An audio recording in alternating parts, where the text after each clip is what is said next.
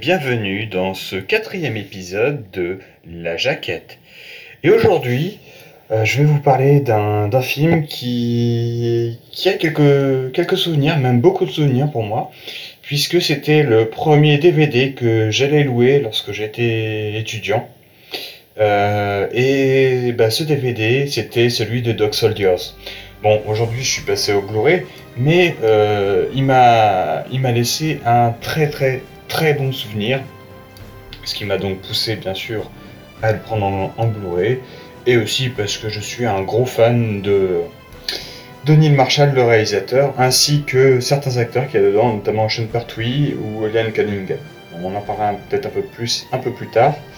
Hein, on va d'abord attaquer cette petite jaquette de l'édition collector de Dog Soldiers et sur lequel on voit d'abord effectivement que dedans on a un Blu-ray et un DVD.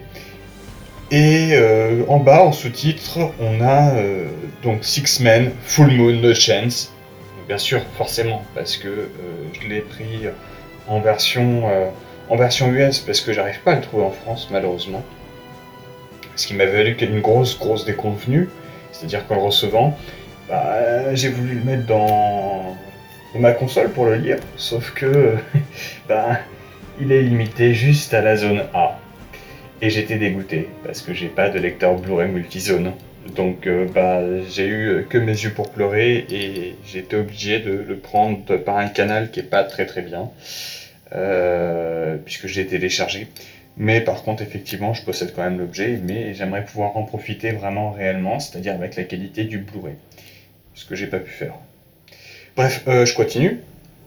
Donc effectivement, on nous dit Six Men, Full Moon, No Chance. Euh, six hommes, euh, la pleine lune, et puis bah, aucune chance. Effectivement, parce que quand tu affrontes une, une petite famille de loups-garous, puisque c'est forcément le thème de, du film, bah, c'est vrai que côté chance, si, si t'es- si t'en es pas équipé, c'est un peu compliqué. Ils sont un peu résistants les bestiaux. Euh, et donc, euh, fin de la jaquette, effectivement, on a en gros en titre Dog Soldiers avec euh, juste la, les, plaques, puisque, rappelons une chose, hein, que bah, les plaques que les soldats autour du cou, c'est ce qu'on appelle les dog tags, et les Dog Soldiers, pour d'autres, en fait, c'est un peu les chiens fous de l'armée, les têtes brûlées. Donc voilà, déjà rien que sur le titre, notre, notre ami Neil Marshall joue sur les mots. Et cette jaquette est juste magnifique. Euh, en gros, on a tous les personnages qui sont dessinés. Euh, c'est vraiment, vraiment très, très classe. Euh, les personnages et loups-garous. On a une petite scène qui n'existe pas dans le film, mais qui est très classe, hein, puisqu'on les voit tous accroupis, tirant, et toutes, hein, puisqu'il y a aussi une, une jeune femme hein, dans le film et on les voit tous. euh, Et c'est donc Nathan Thomas qui l'a fait en 2013, ce petit dessin, puisqu'il l'a signé. Donc c'est quand même très cool aussi de l'avoir laissé sur la jaquette, hein, ce- ce- cette signature de, de ce dessin fort ré- réussi.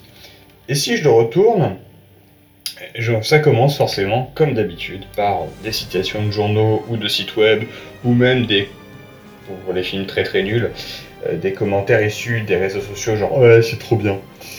Euh, non là là on est on a tout de suite un peu plus un peu plus la classe hein. On- premier truc, truc qu'on nous dit c'est one of the most explosive and poorly enjoyable horror debuts since The Evil Dead. En plus du coup tu profites de mon magnifique accent anglais. Très naze, mais c'est pas grave. En gros, on nous dit que bah effectivement, c'est c'est le c'est le premier long métrage euh, d'horreur, le le plus premier dans le sens où premier d'une carrière, hein. le plus euh, le plus jouissif et le plus explosif euh, depuis Evil Dead de Sam Raimi.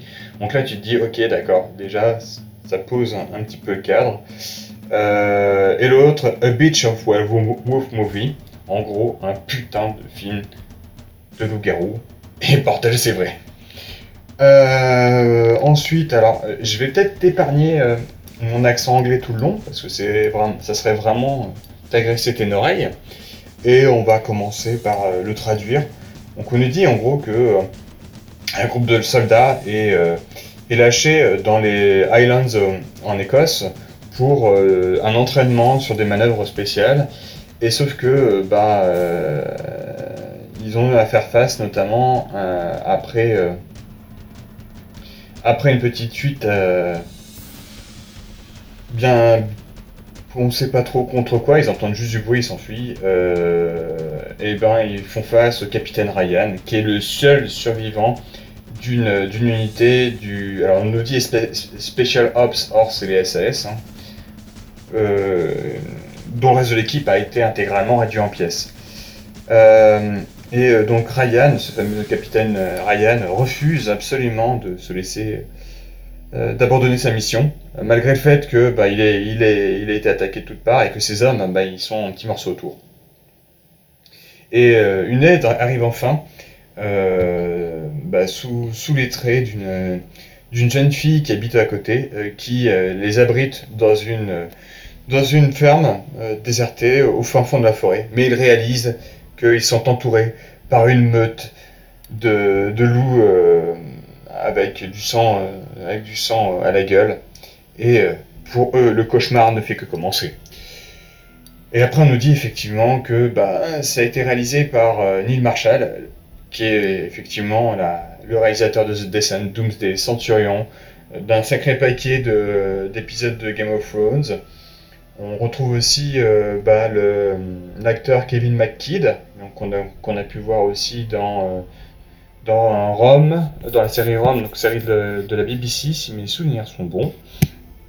Mais aussi dans d'autres films, hein. on, peut, on peut par exemple citer, citer Trainspotting, hein, par exemple. Euh, on retrouve donc Sean Pertwee, euh, Sean Pertwee qu'on a pu voir par exemple aussi dans Doomsday et dans Event Horizon, Emma Clisby qu'on retrouve aussi dans Doomsday, et Liam Cunningham qu'on retrouve dans, Game of Thrones, euh, notamment, mais pas que en fait, hein, aussi dans Centurion, dans Sécurité rapprochée. Et ce qui nous fait du coup un petit, un petit, un petit panel d'acteurs fort sympathiques avec de vraies gueules parce que on est, on est à la frontière du film d'exploitation, sachant que le, budget total du, euh, euh, de, ce Dog Soldiers était seulement de 2,5 millions de livres sterling, ce qui nous fait euh, grosso modo un peu plus de 3 millions de dollars. Donc tout petit budget, ça sent la débrouille. Mais c'est ça qui est bien en fait, c'est que c'est de la débrouille, donc à côté de ça, cette débrouille-là, elle produit généralement des résultats un peu qui font plaisir. Euh, on peut citer effectivement les, deux premiers films de Peter Jackson, hein, que ce soit Branded, euh, enfin Bad Taste puis Branded, The Evil Dead. Euh, les premiers, les premiers Wes Craven étaient comme ça, 200% débrouille. Pareil pour John Carpenter. Enfin bon, voilà. En tout cas, dans le, dans le genre de l'horreur, la débrouille, ça les connaît, et même dans le film d'action, dans le bon, et même dans le bourre-pif. Bref, Passons tout ça, on va donc effectivement, j'ai déjà commencé à aborder un peu le, casting. Hein. Donc effectivement, on a, on a Sean Pertwee, euh, qu'on a vu aussi dans Equilibrium, euh, qui incarne Alfred dans la série Gotham, qui est un doubleur de, de, jeux vidéo, notamment dans les jeux vidéo de Warhammer 40, dans l'univers de Warhammer 40 000. Euh, c'est l'un des doubleurs de Fable, de certains Total War, enfin voilà. Il a de la bouteille, il a une sacrée gueule, et il est excellent acteur. Voilà. Hum, Cunningham, on en a déjà parlé en long et en travers. Kevin McKidd aussi. Euh, Kevin McKidd d'ailleurs, qui est le doubleur de Soap McTavish dans les Call of Duty Modern Warfare 2 et 3. Et c'est important de le préciser. Euh, parce que du coup, le rôle de ce soldat lui colle à la peau. On a pu le voir aussi dans la dernière Légion. S'il fait l'incarne Poséidon dans Percy Jackson et le voleur de la foudre. Et plus récemment, il incarne Owen dans la série euh, Grey's Anatomy. Et, euh, voilà, euh, sinon, sinon bah, on retrouve aussi effectivement, comme je disais, Emma Clisby, Darren Morfitt et Chris Robson, qu'on revoit aussi dans Doomsday. Et donc voilà, on voit une certaine, une certaine fidélité en fait de, Neil Marshall envers ses acteurs et les acteurs qu'on joue avec lui bah, ils n'hésitent pas à venir rejouer avec lui. Donc on se dit aussi par là que bah, il a offert à, tous ces acteurs-là une certaine, visibilité et euh, bah, une certaine, euh, comment dire, une forme de bienveillance dans, dans, cette, dans, dans, sa manière de le diriger. en tout cas, moi, c'est ce que ça me laisse à penser.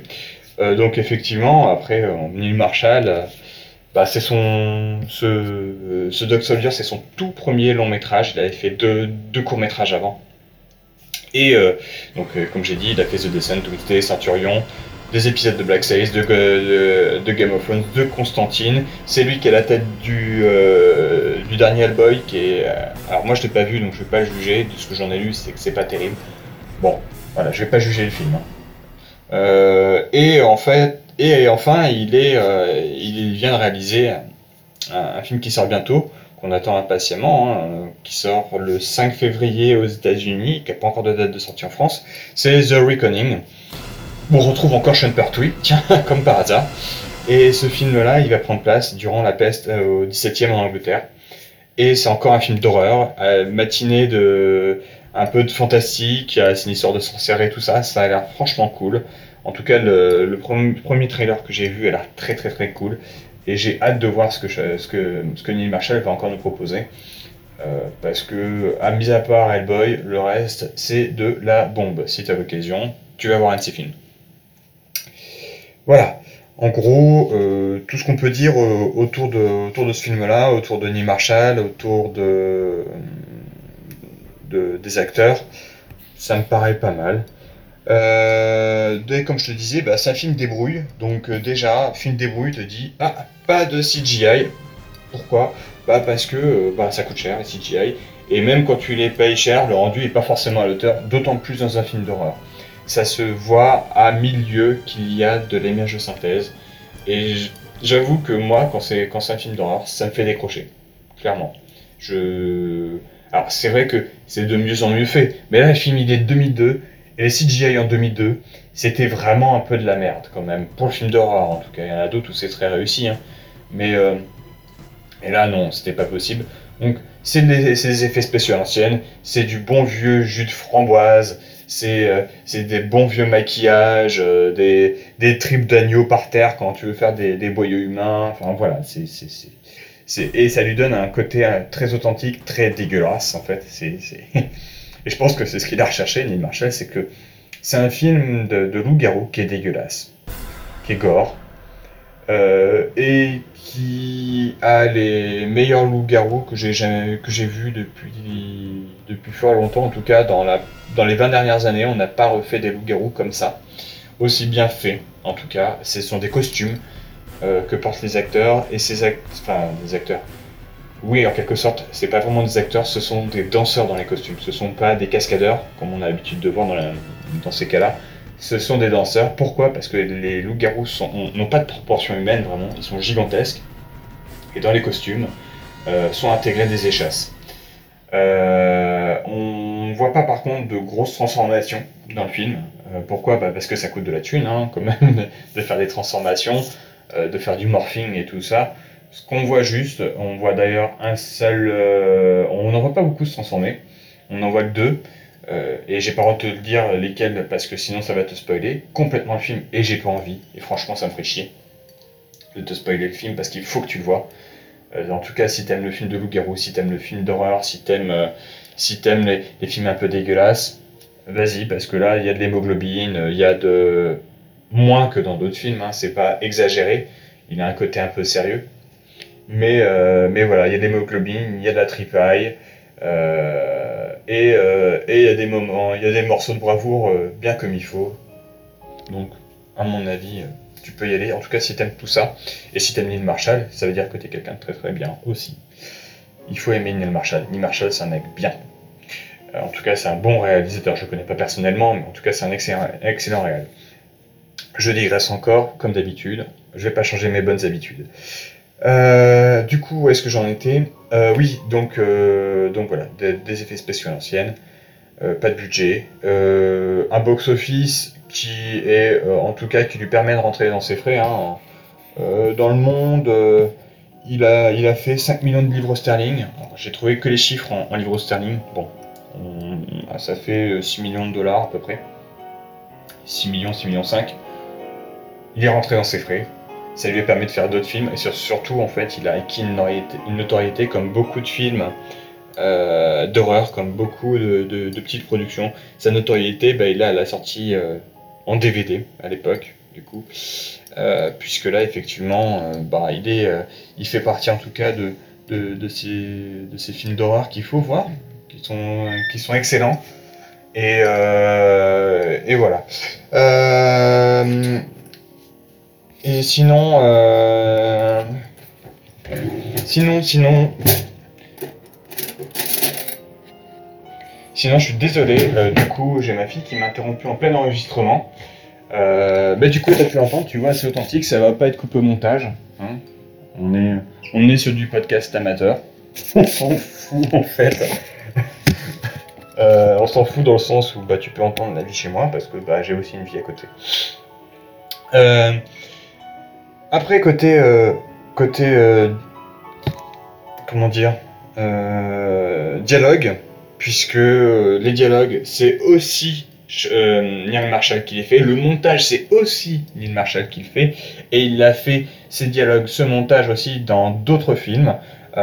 comme par exemple, il, bah, a fait l'écriture le, du scénario et le montage pour The Descent, et t'as vu le résultat, t'as jamais, tu t'es jamais senti autant claustro que dans ce film-là. Euh, il a fait le montage, il a fait euh, donc euh, le scénario, le montage de Doomsday. pour ce film ultérieur, j'en suis pas sûr.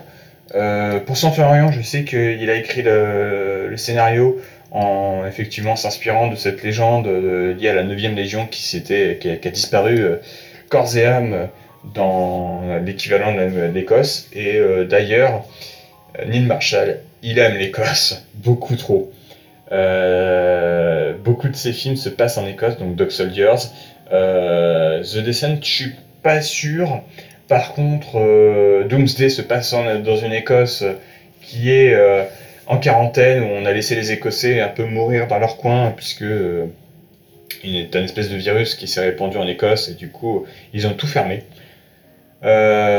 Centurion se passe en Écosse aussi. Bon, c'est un coin qu'il a l'air de bien aimer ou de pas trop aimer, on sait pas trop, en fait.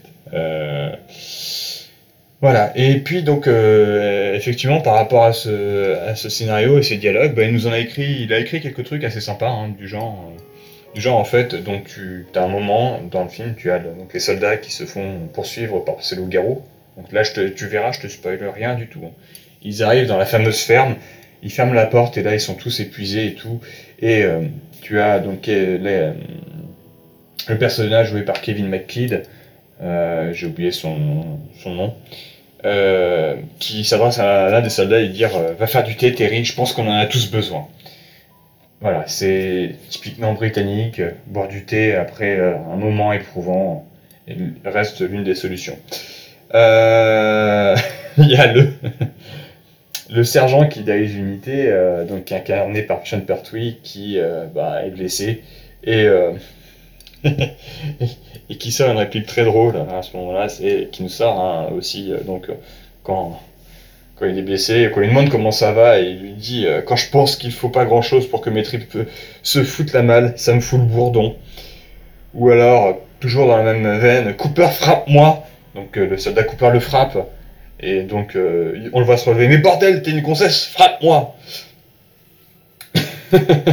Enfin, voilà, c'est des, petits moments truculents, des, petits dialogues truculents comme ça.